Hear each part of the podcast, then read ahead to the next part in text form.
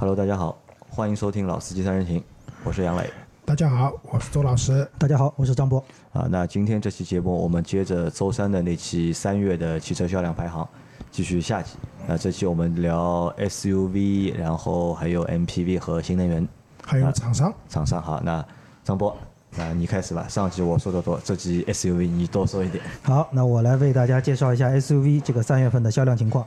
那我们先来看一下这个 SUV 的一个总榜啊，呃，排名第一，宝骏五幺零，三月的销量四万一千一百五十八台，呃，一八年截止到三月份的销量已经接近十四万台了，是十三万九千二百二十五台，啊，排名第二位是五幺零出现之前的常胜将军哈弗的 H 六，三月份的销量是三万八千三百五十八台，截止到三月份，它的总销量也已经破十万了，是十二万七千七百四十四台。排名第三是大众途观，三月份的销量是两万八千二百九十六台，呃，然后这个就已经开始正常了，就是年度就目到目前为止的销量是七万五千八百七十一台，啊，排名第四传祺的 GS 四，三月销量两万五千两百台，排名第五博越，三月销量两万一千九百一十九台，排名第六长安的 CS 五五，三月销量是两万零一百六十九台。排名第七，荣威的 RX 五，三月销量是一万九千七百七十台。排名第八，呃，别克的昂科威，三月销量是一万九千五百六十六台。排名第九是长安的 CX 七零，三月销量一万八千零七十一台。排名第十是日产的奇骏，呃，三月销量是一万七千七百六十五台。我记得上个月那个宝骏的五幺零就已经超过那个哈弗 H 六了，对的结束了它长达好像四十九个月还是多少个月的一个销量冠军。对，四十几个月的冠军然。后这个月啊，就三月份那个宝骏五幺零继续排名第一哎，继续蝉联第一月度的第一名。啊，这个是蛮强大的一件事情。对，而且整个销量也差了差不多要三千多台车。而且这还是有个前提的，是在宝骏的五三零已经上市的情况下面。那我们看一下宝骏的五三零是卖了多少台？应该是一万两千零三十二台啊，一万两千零三十二。这个问题，我们可以先讲一下。就之前我跟杨磊讲，嗯、我们觉得五三零上了以后，可能会抢掉一部分五幺幺零零的嗯，用户，所以五幺零的销量可能会下降。但现在发现他们这个集团军作战好像很成功啊，就是五幺零的销量继续高歌猛进，然后刚上市的五三零价格相对会比较贵一点的车型，也能做到一万多，那一万多辆的一个月的这样的一个销售数据，这说明什么？我觉得就是，呃，上汽通用五菱这家企业啊，在研究车型的定位，他们的用户到底需要哪些车子，这件事情他们做的是应该是蛮好的。对，整个产品布局做的还是蛮成功的。可能我们觉得原来去看五幺零的那些用户呢，到了以后会发现，哎，车子好像有点小，然后价格呢确实便宜，但是可能有些人我我的预算其实是多的，我的预算可能在十万块钱以上，对，十万出头，但我又需要一台大一点的车子，在这种时候，原来可能就是宝骏下面有一台五六零嘛，但那台车比较贵，呃，可能别人会放弃的，但是现在五三零可能价格不是特别贵，对吧？十万块钱左右能买了，但那个车子的空间各方面的表现和五六零相比，甚至还要更大，那这部分消费者就被留下来了。对，进了五宝骏的店就走不掉了。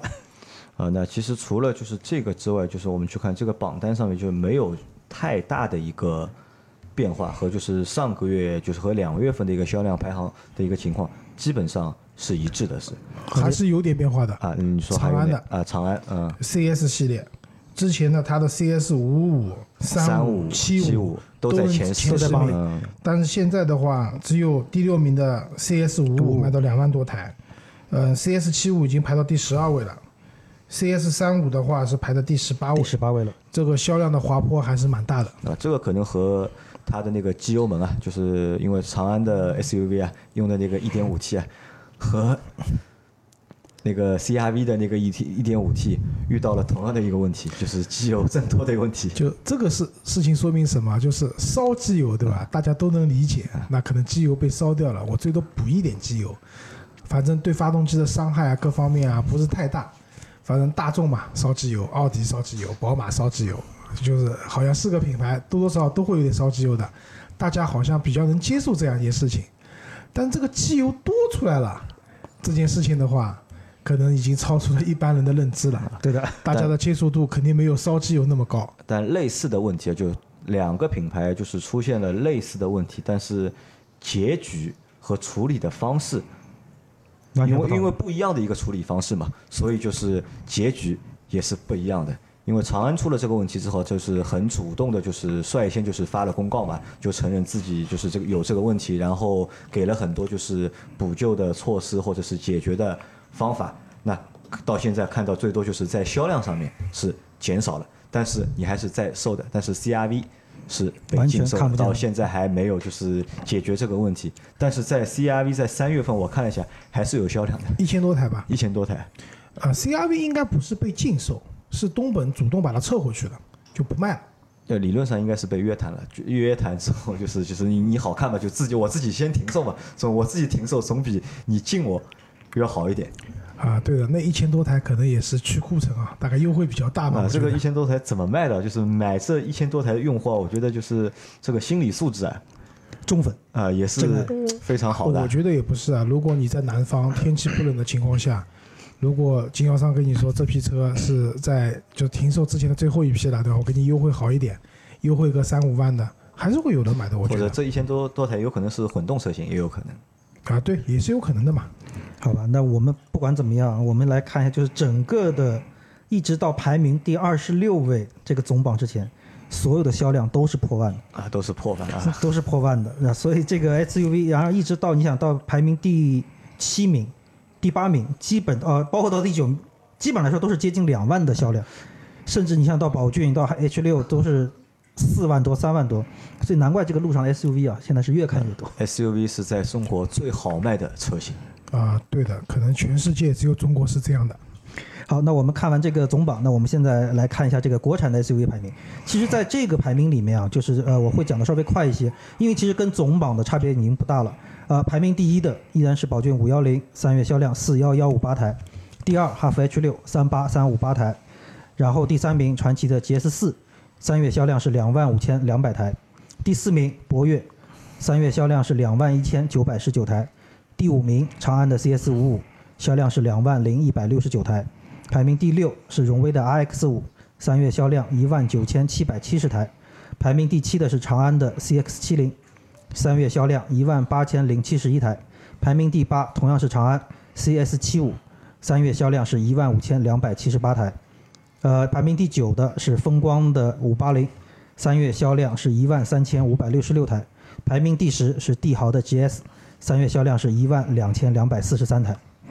补充一下，第十一位就是刚刚讲的宝骏五三零，一万两千零三十二32台。这是它三月是它上正式上市的第第二个月，应该它上市的那个月两月份上市的嘛，就卖了两千台，但是到第二个月就一下子就过万了啊。量上来了。对的，按照就是宝骏这个调性啊，就我认为它这五三零车一个月卖过两万台，应该不是太大太大的问题我觉得可能四月份你就这个量就看到这个出来了就能看到这个数据了。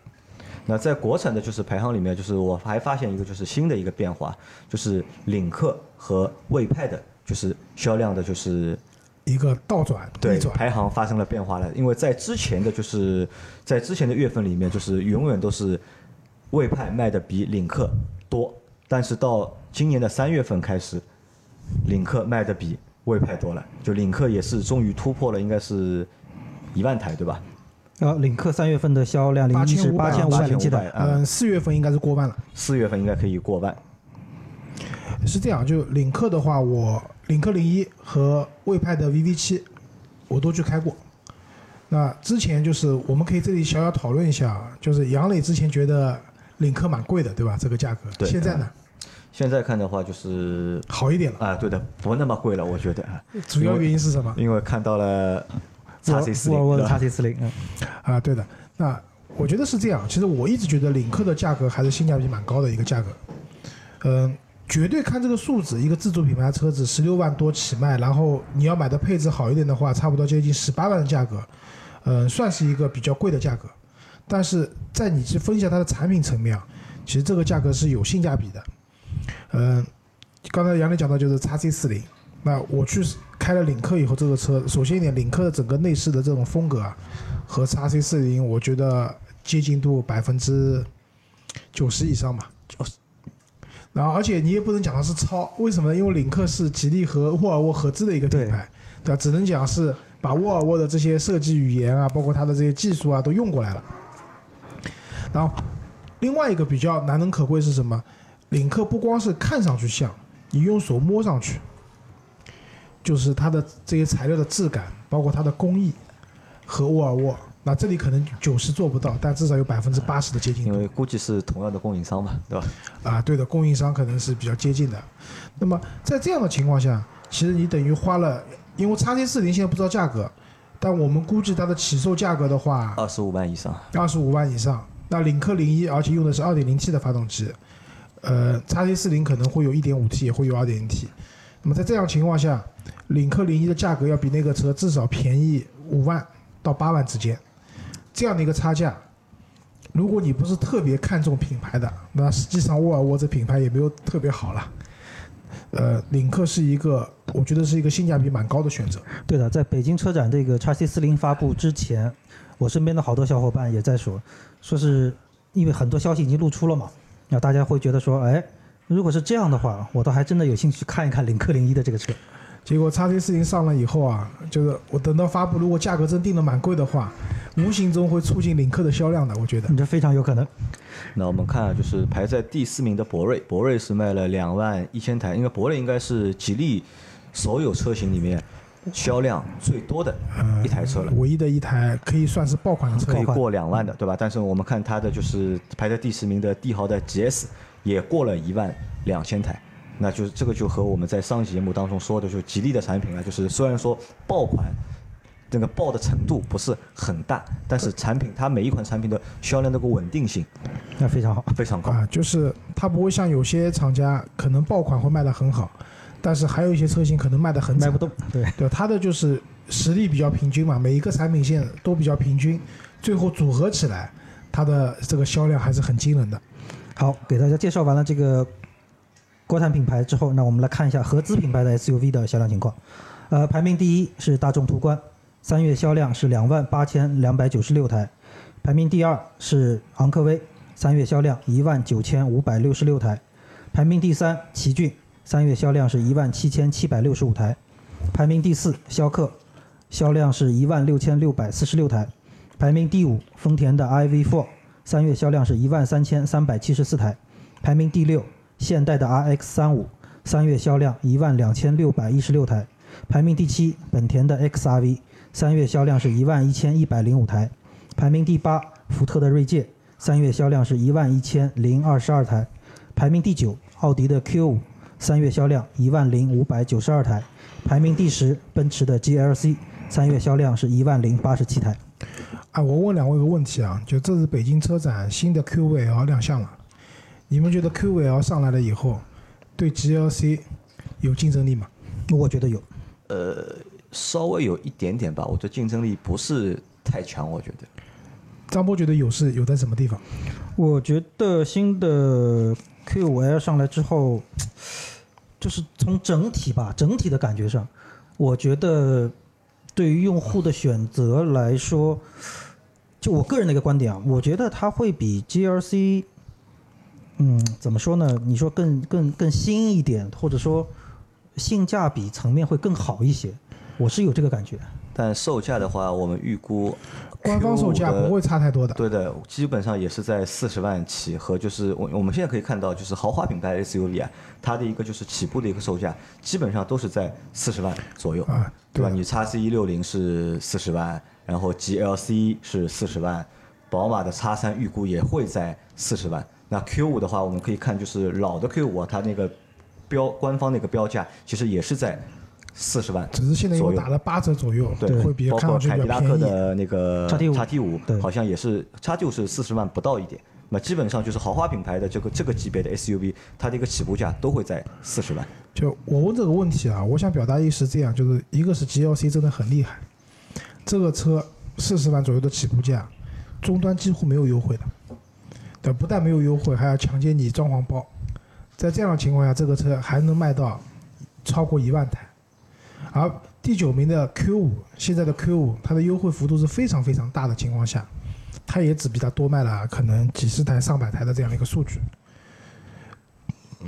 新的 Q 五也要上来以后，可以预见的，官方的起步售价基本上接近的，BBA 嘛，不会有太大区别，无非就是看终端让利的程度怎么样。但是新的 Q 五也要上来，你说有很大的让利，我觉得不会，它跟 S 也不一样，因为 S 是轿车，对，就 A 四 L 上来以后没有多久，就一下子就让利幅度非常大了。那 Q 5 L 我觉得如果今年下半年能上市的话，至少在年底之前，不会给出很大的、很有诱惑力的这样的一个价格上的这种降价的。因为我们可以看，就是在 Q 五之前卖的好，就是因为 Q 五卖了已经很多年了嘛，在那个年卖的好的那个年代，其实它还是有原因的，同级别没有很强的竞争对手，对对手对吧？你看 Q 五出来的时候，就奔驰的那个时候是 GLK 嘛，对，和它同级别应该是 GLK，但宝马的话只有进口的叉三，对吧？然后其他的话就是就基本上就没有对手。那那个时候 Q 五卖得好，我觉得很正常。但是到现在来看呢，到二零一八年来看的话，同级别的对手太多了，就你就很难去体现它那个你前面说的性价比，我觉得是体现不出来的。对的，而且我我个人不太理解奥迪的这种战略啊，就是新的 A 六不引进，对吧？然后 Q 五迟迟不上，因为这些车虽然是很新的车子，但是现在资讯太发达了，大家可以通过各种各样的渠道会看到你这辆车的外观、内饰各方面，包括你的一些很新颖的这些功能。你这些消息在市场上已经流传了一年了，对吧？你在上的时候，大家会缺少对你的新鲜感。那也就意味着，如果你的价格不是特别便宜的话，你我觉得很难去和 GLC 竞争的。哎，不过实话说，奥迪的这个操作思路是真的很奇怪，搞不清他们到底想干什么。那我们看一下排在第五名的就是荣放，荣放它在两月份的时候，它的销量只有七千六百二十七台，但是到了三月份，它一下子增加到了一万三千三百七十四台，差不多翻了一倍。啊，差不多翻了一倍，我觉得荣放还是 CRV 停售的一个受益，直接的一个受益。直接他们两两部车之间的竞争关系非常明确。那然后我看了一下，还有就是锐界，锐界在一月份和两月份的销量其实都比较少，一月份是三千多台，二月份是四千多台，但到了三月就是一下子达到了一万一千台啊，这个有点看不懂。啊，这个看不懂，我也搞不懂这个是什么原因。搞就张波，你知道吧？我这个确实不太能理解吧。但是怎么说，就是呃，福特的话，而且北京车展好像也没有什么没有新，太新鲜的这个车出来，所以这个这个成绩的突然这么上涨一下，确实理解不了。而且据我所知，好像福特锐界现在也没有什么特别突出的这个市场活动。因为现在就是福特在并它那个销售网络嘛，可能我觉得会和就是并网有关，在并网的过程当中，就是搞了很多就是优惠啊，或者是促销啊，对，这个是有可能。对，现在据说是福特中国和长安福特这边都要合并，然后呢，它有很多车型可能在江铃福特这边也可以买到，就比如我那辆撼路者。我觉得锐界是有一定偶然性的卖到这个数字，所以看后面两个月的数对，据。看后两个月的情况吧。因为其实从今年开始啊，就是这个级别，这就是像锐界这个尺寸的 SUV 的，它的就同类的竞争对手还蛮多的，蛮多的就是新的汉兰达，对吧？新新的汉兰达是一个，然后吉普的大指挥官，大指挥官对吧？还有那个途达，途啊，达也是途达，不是，途达因为比它好小一点，对吧？啊，途达跟它取向完全不一样的，没有关系。啊，没有关系。好，那就是合资品牌的话，好像呃自主品牌也有了几个新的，有了一个就新的那个 RX 八，啊，对，对吧？其实说实话，锐界如果不是当年的断轴门的话，我觉得它的成绩也不至于卖到现在这么凄惨。呃，福特的车都断啊，那个 翼虎也断。啊。你们撼路者有断过吗？好，目前为止还没有，啊，所以撼路者是辆好车。所以江铃福特还是能造好车的。啊，因为是厂不一样，用的供应商也不一样。好，我们继续往下。好，，那我们现在继续来讲一下小型 SUV 的这个销售情况。那排名第一位的宝骏五幺零，这个刚才已经介绍过了。排名第二位长安的 CS 三五，三月销量一万一千九百五十三台。排名第三本田 XRV，三月销量一万一千一百零五台。排名第四是哈弗的 H 二，三月销量一万零四百六十七台。排名第五的是吉利远景的叉三，三月销量一万零三百六十六台。排名第六，本田的缤智，三月销量九千七百五十七台。排名第七，东南的 DX 三，三月销量是八千两百三十一台。排名第八，众泰的 T 三百，三月销量七千九百四十三台；排名第九，广汽传祺的 GS 三，三月销量是七千七百三十四台；排名第十是荣威的 RX 三，三月销量是七千三百二十八台。这个里面除了五幺零五幺零啊，啊，其他车型其实都在一万台左右。嗯，都不是特别好。这说明什么？就是小型 SUV 啊，在中国还是蛮难卖的。我们这次车展看到了丰田发布的那个 CHR，就包括奕泽，对吧？又是新的那种小型的 SUV。嗯，上汽大众还是一汽大众，就是 T-Roc，就探戈那个车，对吧？就是各个品牌都会又多了一些这样小型 SUV 的这种产品进来。但总总总体来说，因为这个还是跟价格有关的，小型 SUV 的价格。如果比紧凑型便宜多少？呃，尤其是如果你买合资品牌的小型 SUV 的话，这个价格已经可以买到自主品牌的呃紧凑型的了。那么车子不管从实用度来讲啊，从各个方面来讲，小型 SUV 没有优势的。对，所以在这种情况下，嗯，小型 SUV 市场这个日子还是蛮难过的。对，因为实际上从实际的用车角度来说，小型 SUV 基本上其实也蛮尴尬。就说你说呃行李箱空间嘛也一般。乘坐空间嘛也好不到哪里去，但是呢，大家又会觉得说啊，你毕竟是个 SUV 车，可能又相对比较重，油耗又会比较高，所以对大家对这个选购啊，一定会有一点犹豫在里面。因为我买小型 SUV 的话，我可以去选紧凑型的，就是轿车。对对对吧？对的。而且另外一个就是小型 SUV，你会看一下这些车子基本上都是两驱版本的。对对，有很多就是有一部分的用户吧，我觉得不能很多。在买 SUV 的话，比较偏向于选四驱版本。对，哪怕你是所谓的假四驱的全是四驱。啊，对的，总总觉得有了四驱以后，我能出去野一下。而且毕竟这是辆 SUV 嘛。在就是紧凑型的车型里面，会有一部分的车型是提供两驱和四驱版本选择的。但小型的话，基本上没有四驱车给你选的。好，那我们说到了紧凑型 SUV，那我们来看一下这个紧凑型 SUV 的三月销量情况。排名第一是哈弗的 H 六，呃，三月销量是三万八千三百五十八台。排名第二是广汽的传祺 GS 四，销量是两万五千两百台。排名第三，吉利的博越，呃，三月销量是两万一千九百一十九台。排名第四，长安的 CS 五五，三月销量两万零一百六十九台。排名第五，荣威的 RX 五，三月销量一万九千七百七十台。排名第六，同样是长安的 CX 七零，三月销量是一万八千零七十一台。排名第七，日产的奇骏。三月销量是一万七千七百六十五台，排名第八，呃，还是日产逍客，销量是一万六千六百四十六台，排名第九，长安的 CS 七五，三月销量一万五千两百七十八台，排名第十是东风的风光五八零，三月销量一万三千五百六十六台。那在这个级别里面啊，其实没有太多的一个变化，因为没有新车嘛。对，而且实话说，在这个级别里面。H 六的这个统领地位，这个确实也是蛮难撼动的。好，那我们看完紧凑型之后，我们来看一下这个中型 SUV。呃，中型 SUV 的相对的我们情况来看，排名第一是大众的途观，三月销量两万八千两百九十六台；排名第二别克昂科威，一万九千五百六十六台；第三名广汽传祺的 GS 八，呃，销量是六千七百五十台。排名第四，凯迪拉克的叉 T 五，三月销量六千六百五十九台。排名第五，本田的冠道，销量是六千四百五十九台。排名第六，丰田汉兰达，三月销量是六千四百三十三台。排名第七，本田的 URV，销量是四千三百八十一台。排名第八，丰田的普拉多，三月销量是两千七百一十八台。排名第九，哈弗的 H 七，三月销量是一千三百五十八台。排名第十，同样是哈弗的 H 九，三月销量是一万一千两百五十四台。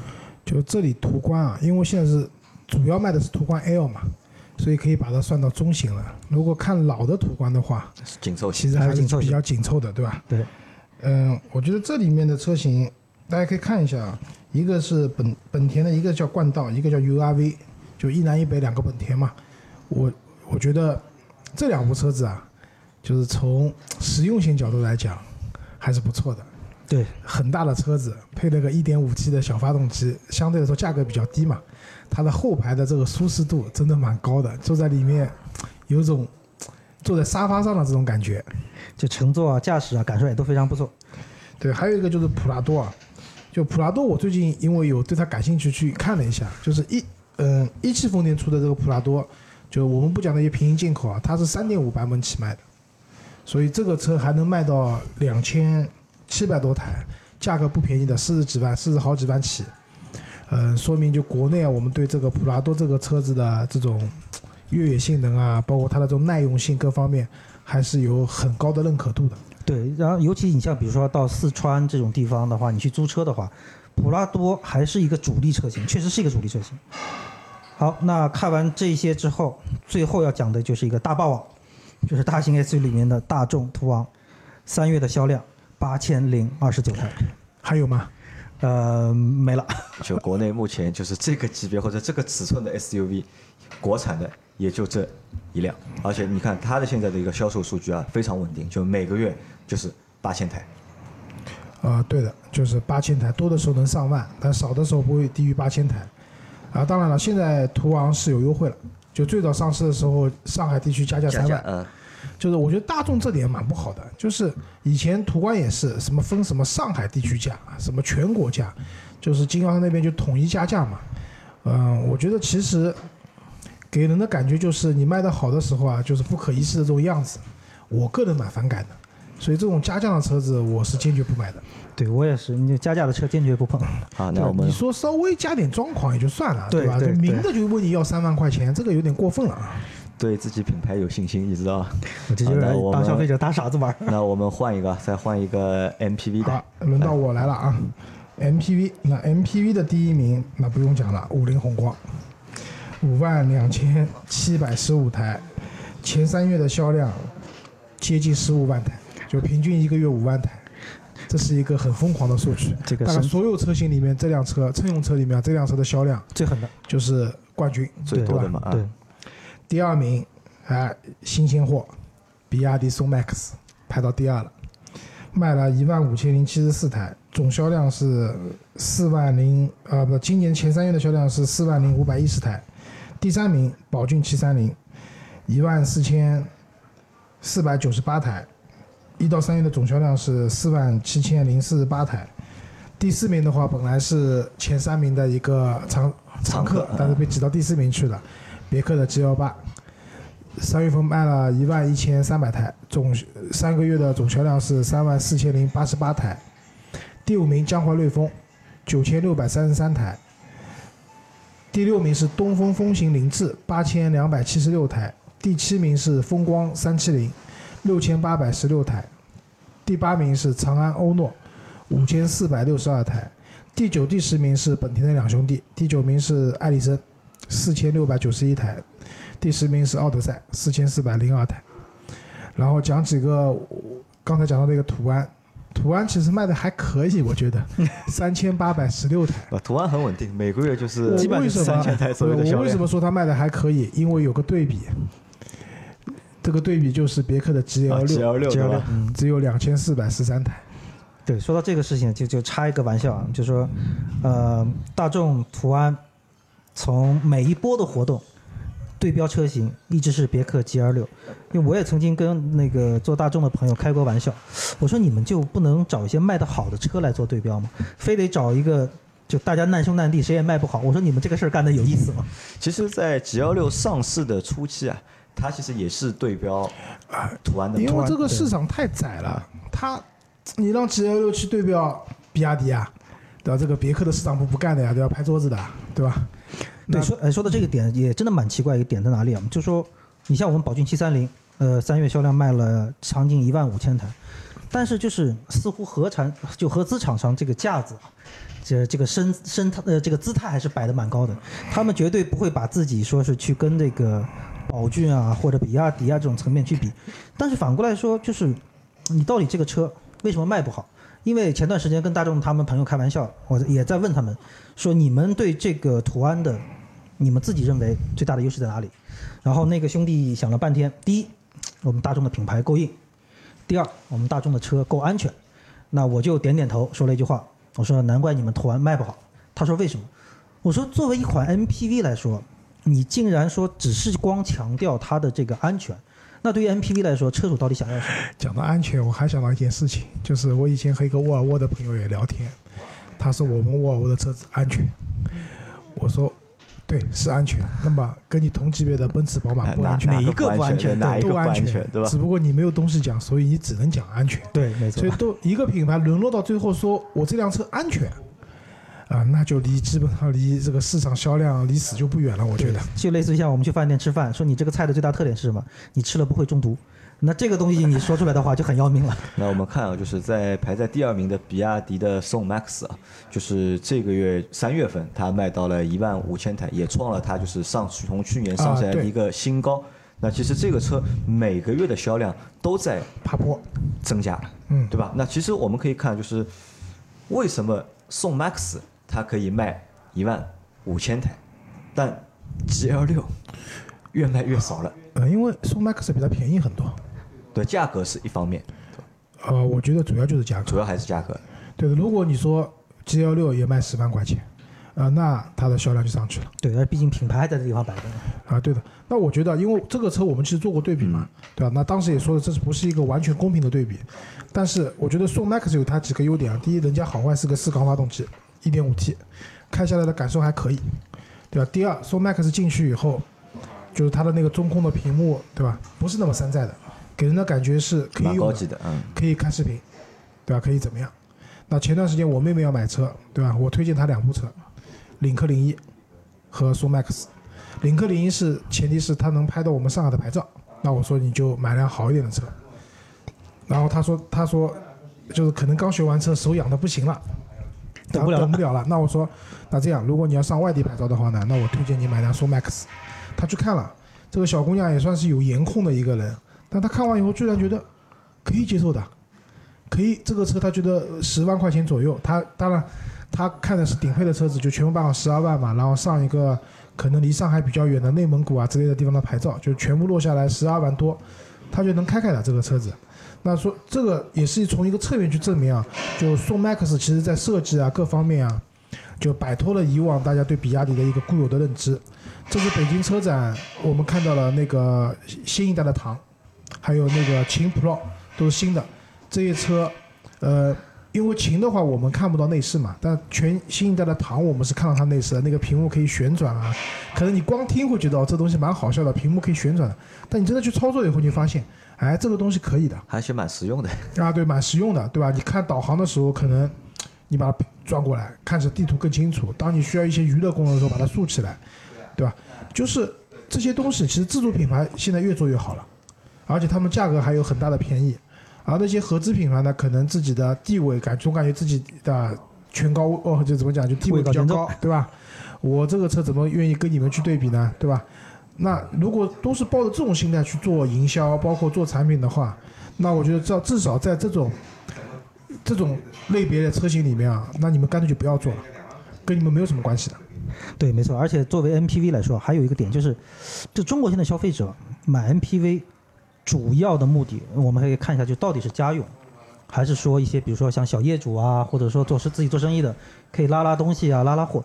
那从这个角度来说，可能相对来说啊还是会说能够兼用以及拉拉货。兼具这个对这个目的兼具，那嗯我觉得 MPV 市场分三种类型，一种是比较高端的，做商务接待的，G 幺八，对，对？然后其实那个 G GM 八，呃，勉强凑一凑也能做，对吧？还有比如说高端的，像丰田的阿尔法，我昨天看了一篇文章说，这个车子加价没二三十万，土豪们都排队提车，抢着要这个对吧？这个车我觉得也蛮神奇的，其实没有那么好的，对吧？这是一种。那第二种呢，就是纯家用的，纯家用的人会买什么呢？就是比亚迪宋 MAX 这种比较小的六座的车子，足够了。那因为这个车你说去装货，其实装不了多少东西的。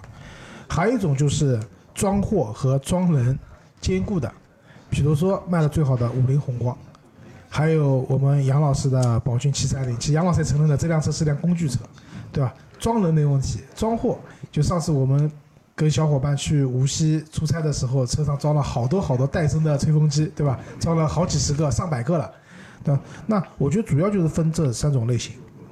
那么在这种情况下的话，你要找准每一种类型的市场这个定位的用户群，以及他们能够接受的价格。打个比方讲，你说做商务接待的人，那你这个车可以贵一点没关系的，只要够面子就行了。对吧？家用的这个车子肯定要相对来说价格经济实惠，人货混装的这些车子，那相对来说价格要更经济实惠的，哎对吧？如果你找准了这些人群的需求是什么，你把你的价格定好了，那才能卖。不然的话，你价格偏离了这些人群的消费的这种能力的话，卖不掉是很正常的。对，没错。好，那我们接下去讲一下那个新能源吧。啊，新能源就快点过了啊。第一个是 SUV 的，那比亚迪宋新能源月销量是四千六百九十六台，是第一名。第二名是荣威的 iX 五，两千九百三十台。第三名的话是华泰新圣达菲，一千三百五十台。后面是宝马 X 一、北汽新能源 EX 系列等等。因为那些车型都不到一千台了，就不具体报了。那在这里面的话，反正基本上就是卖这些车型吧。然后中型车里面的话，我们如果算上那些混动车型的话，这里面卖的比较好的是丰田的那个凯美瑞的混动，但这个好也只是一个相对的好，卖了一千零四十三台。后面的像宝马五系的新能源二百八十五台，车是辆好车，对吧？价格定的也很合理，但经销商一动不动就加个六七万的这种价格，我觉得破坏了宝马这种新能源的战略了。死在了经销商手里。对啊？经销商有某些经销商真的蛮黑蛮黑心的。嗯，紧凑型车里面的话，排名第一位的是那个丰田的卡罗拉的混动，嗯，七千六百六十台。第二名是比亚迪的 E 五，这也是一台出租车，就是常用的一个车子，在深圳那边啊。第三名的话是卡罗拉的兄弟，对吧？丰田的雷凌混动卖了三千一百七十二台，哎、这个蛮有意思的。两部车其实基本上差不多的，而且都是挂的丰田标，但是卡罗拉要比雷凌在这里卖的翻多一倍。多一倍。那说明什么？就是在这个价位里面，大家在经济允许的情况下，还是希望买一个更正统的车子。这或者知名度更高一点。卡罗拉是全球范围都知名的，那雷凌是中国范围比较知名。呃，往后的话是荣威的 EI 六一千八百六十五台，第五名是吉利帝豪新能源一千五百四十二台，再往后就一千台都不到了，就不说了啊。呃，还有就是一个小型车，小型车的话，北汽新能源的 EC 系列七千八百十八台。这个车子呢，之前我跟杨磊都去看过，那杨磊是不太能接受这个车子，总觉得它的这种造型，包括里面的材质各方面都不太能满意。但是我是想讲的是，这个车子毕竟就补贴完以后五万六万左右的价格，那比一些嗯、相对来说，比如说 QQ 的什么城市小蚂蚁啊、众泰的一两百那些车子相比的话，它在空间上的优势还是很明显的，至少车上不讲多吧，你坐个四个人就问题不大。所以我觉得它能卖这个量，还是切中了这个市场的一个大家的一个需求。第二名的话是江淮的 iEV 五千零三十一台，第三名是电咖 EV 一零九百二十八台，还有一个就是北汽新能源这个 Light 这个车子啊，我我也不知道为什么会有这样一辆车，就是可能是北汽想打造自己新能源的高端形象，但这个车我觉得一点都不高端，不管是做工设计各方面，而且这个车是不享受厂家补贴的，要卖十几万，所以它一个月只能卖八十四台。啊，最后一个就其实刚才杨呃上一期节目那个杨磊讲那个微型车的时候已经讲过了，那里面就是以奇瑞的城市小蚂蚁啊、智斗的迪二、江铃的 E 两百、华泰的 EV 一六零、众泰的一两百、长安奔奔 EV、宝骏的 E 一百等这些车型，但这个车子呃卖的最多的是奇瑞的城市小蚂蚁，三千两百多台。而且我们去看啊，在这个这些车里面啊，就是销量还蛮平均的，都能够第一名到第六名都能卖到一千辆以上。啊，对的，说明其实啊，因为之前讲那个什么老年代步车的问题嘛，就是可能很多国家都把它禁掉了，因为法律法规啊，包括这个车的安全性啊，各方面都不能够就是比较安全的去使用。